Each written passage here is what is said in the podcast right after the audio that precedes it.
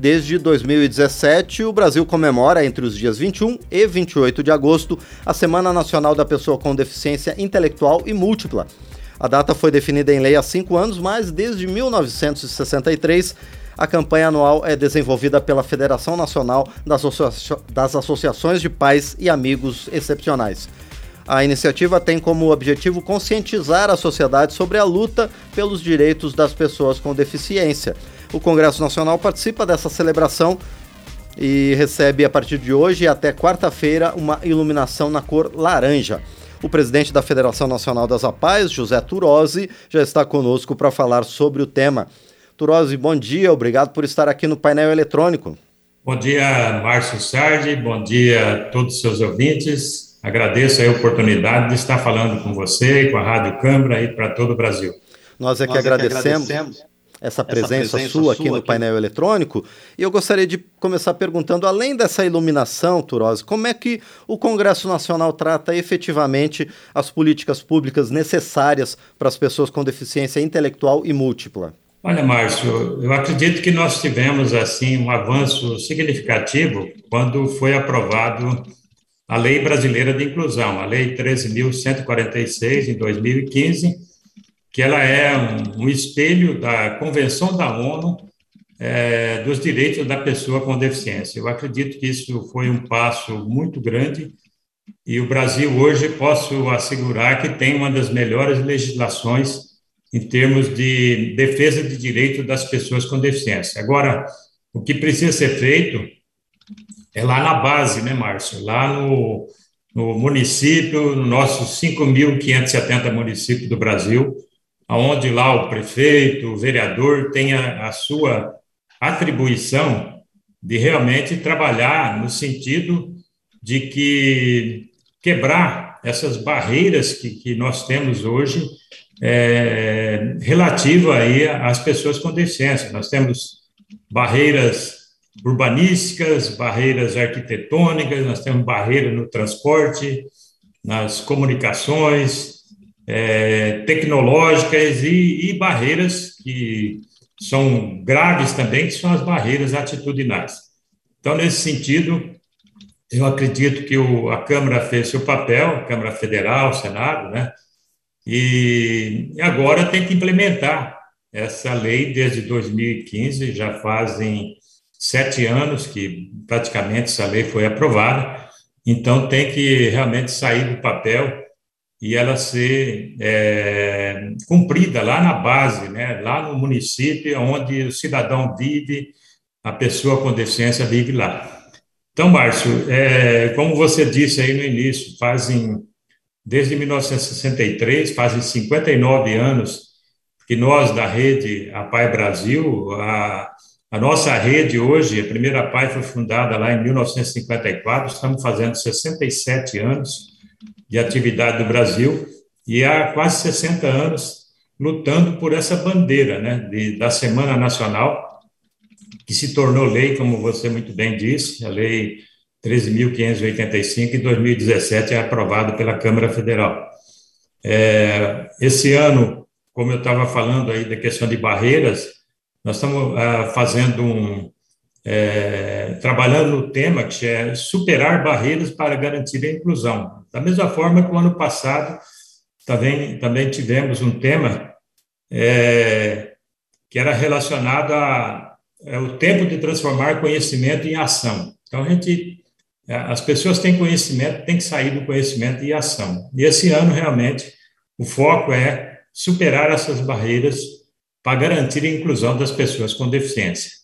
Agora, Turose, essas políticas municipais necessárias, elas esbarram na falta de orçamento? Olha, eu, Márcio, eu não, não, não sei, não posso te assegurar isso, né? Mas eu acredito que as políticas municipais, quando a gente pensa assim, falar em, em barreiras, né? Vamos falar em barreiras aí urbanísticas, né? Hoje é, falta conhecimento, inclusive, para lá na base, muitos municípios, é, da questão da acessibilidade, né? Acessibilidade que eu digo é uma calçada adequada, é, aquela calçada também para o cego, né, com sinalização, e muitas vezes as barreiras urbanísticas hoje dificulta, inclusive, um cadeirante, dificulta uma gestante, até um idoso, né? É, nas calçadas existentes também.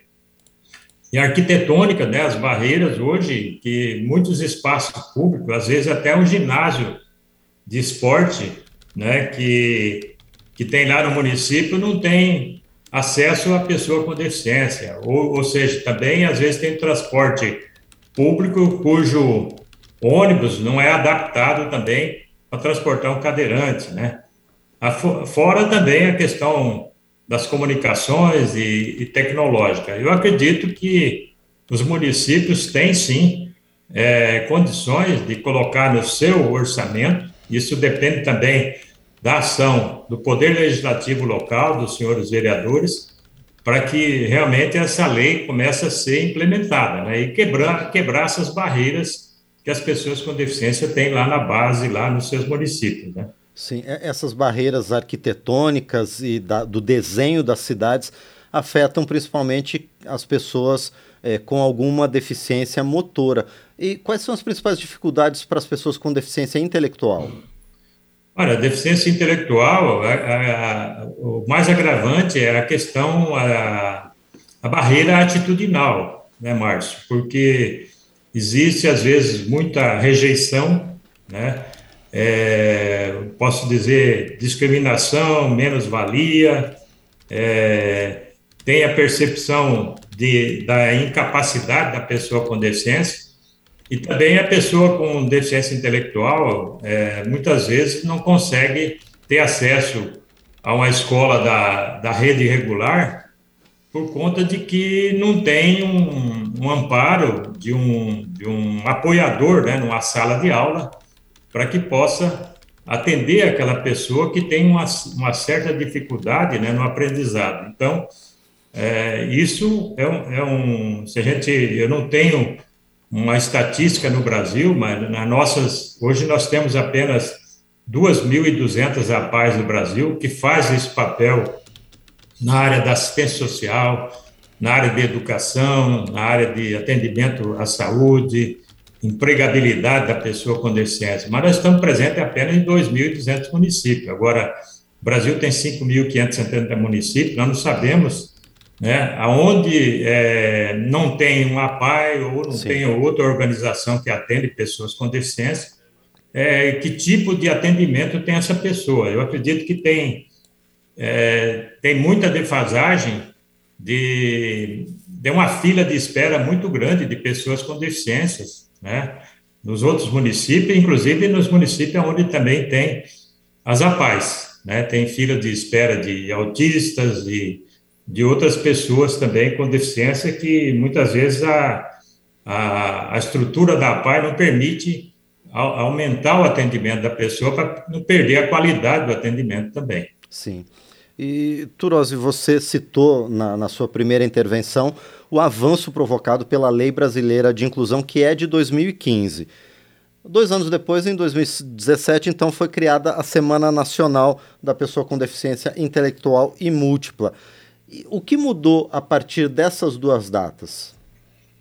Olha, é, eu acredito que até 2015 nós fazíamos um trabalho né, é, de forma isolada. Né, e, e agora, inclusive, com a, é, a aprovação da lei, eu acredito que o próprio Congresso Nacional hoje está dando um enfoque importante, né? Está fazendo uma iluminação especial, é, mas de qualquer forma a, a, lei também ela vem nos amparar porque nós podemos também cobrar né, os, os municípios uhum. para que eles realmente façam a aplicação dessa lei. Na, lá de 2015 para cá nós temos sete anos né, dessa lei aprovada Sim. e precisa do envolvimento lá da base, lá do município para que realmente é, se a, abrace a PAI, abrace não só a PAI, as outras entidades que, que atendem pessoas com deficiência, e no município onde não tem uma entidade,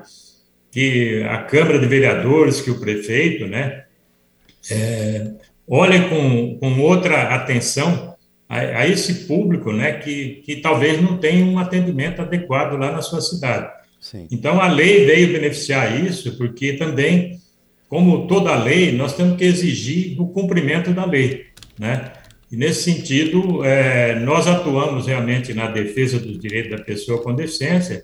Eu acredito que em muitos municípios do Brasil, mesmo que não tenha uma entidade, uma PAI ou outra, ela deve ter lá um Conselho Municipal do Direito da Pessoa com Deficiência que pode realmente, efetivamente, fazer a cobrança né, de que essa lei e também dessa questão de quebra de barreiras, que a LBI, né, a Lei Brasileira de Inclusão, também seja aplicada lá no seu município. Sim. E, e, além dessa questão prática, logística, a lei e a Semana Nacional, elas também têm cumprido um papel de tentar diminuir essa discriminação, esse preconceito que você também citou, Turose?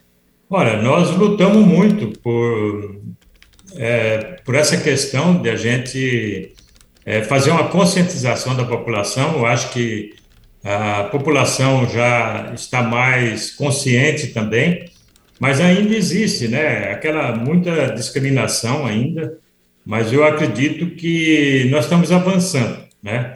Então, eu acredito que a pessoa é, deve olhar uma pessoa com deficiência não com uma atitude de rejeição, não com uma atitude de piedade, não com a visão daquela pessoa incapaz. Ela tem uma deficiência, mas ela pode muito bem né, e ser trabalhada para que ela seja um cidadão reconhecido na cidade que ela tenha oportunidade, oportunidade de ir para uma escola, oportunidade de ir para o mercado de trabalho. Então, eu acredito que a conscientização está melhorando, e, mas falta muito ainda para a gente ser o ideal. Né? Por isso que a gente, é, nesses quase 60 anos, batemos muito firme nessa questão da Semana Nacional para conscientizar a população. E agora eu acho que com, com a Lei Brasileira de Inclusão, com a lei da Semana Nacional, eu acredito que a gente possa ter um avanço, mas depende também da conscientização da população cobrar a efetividade dessa lei lá no seu município. Sim. É, Turose as APAES em todo o Brasil estão com uma série de eventos nesta semana justamente com esse objetivo. Quais as principais atividades que estão sendo desenvolvidas nesses dias?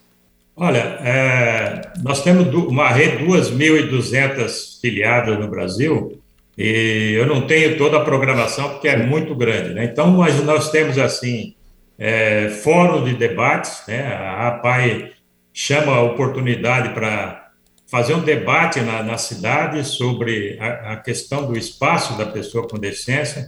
Nós orientamos também a, a nossa rede para ocupar um espaço lá na tribuna livre, lá da Câmara de Vereadores, para falar sobre o trabalho da entidade.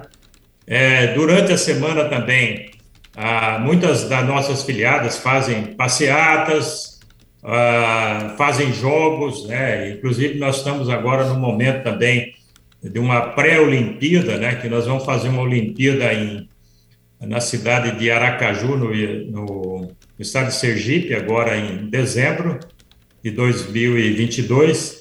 E aí muitas das nossas filiadas também estão participando de Olimpíadas, que é, é outro trabalho, outro foco de atenção que as APAES também trabalham, a parte de esporte, a parte de esportes adaptados, a, a, inclusive trabalhamos também na área de artes, que é fazer com que a pessoa tenha oportunidade de é, trabalhar pela, com a dança, música, artes cênicas, artes plásticas, enfim, a gente tem é, tido aí um, um foco de atuação muito grande.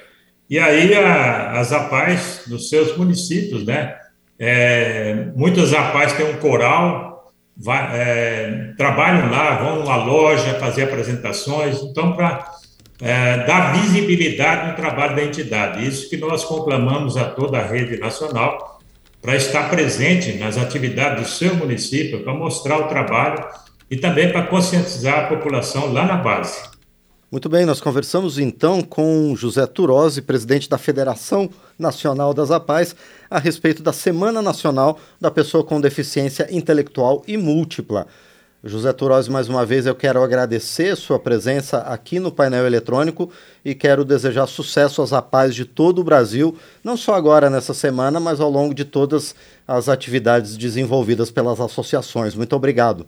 Eu que agradeço, Márcio. Muito obrigado a você pela oportunidade. Um abraço a você e a todos os seus ouvintes. Nós é que agradecemos mais uma vez ao presidente nacional da da, da, presidente da Federação Nacional das APAES, José Turose, conosco aqui no painel eletrônico.